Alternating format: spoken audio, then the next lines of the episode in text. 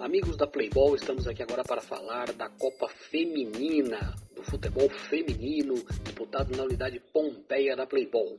Neste sábado, dia 21 de agosto, tivemos o duelo do Qualify, a famosa fase de qualificação entre um duelo entre as equipes do Ômega e do Viracopos.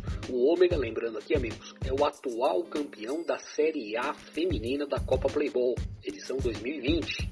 O Ômega que na competição 2020 venceu o Corinthians F7 nos pênaltis e ficou com a taça de campeão da Série A.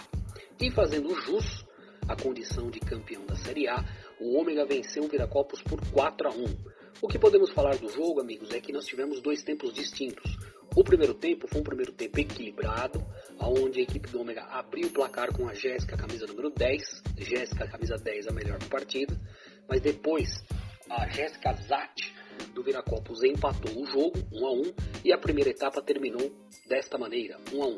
No segundo tempo, a, a qualidade de entrosamento, né, de já jogar junto há muito tempo do Ômega falou mais alto e a equipe conseguiu fazer mais três gols, mais um gol da Jéssica e mais dois gols da Geisa. Placar final 4 a 1 para o Ômega contra o Viracopos um bom duelo, um jogo de duas equipes muito boas e o Ômega mostrando aí que tem futebol para jogar a Série A e defender a taça de campeão conquistada na edição 2020.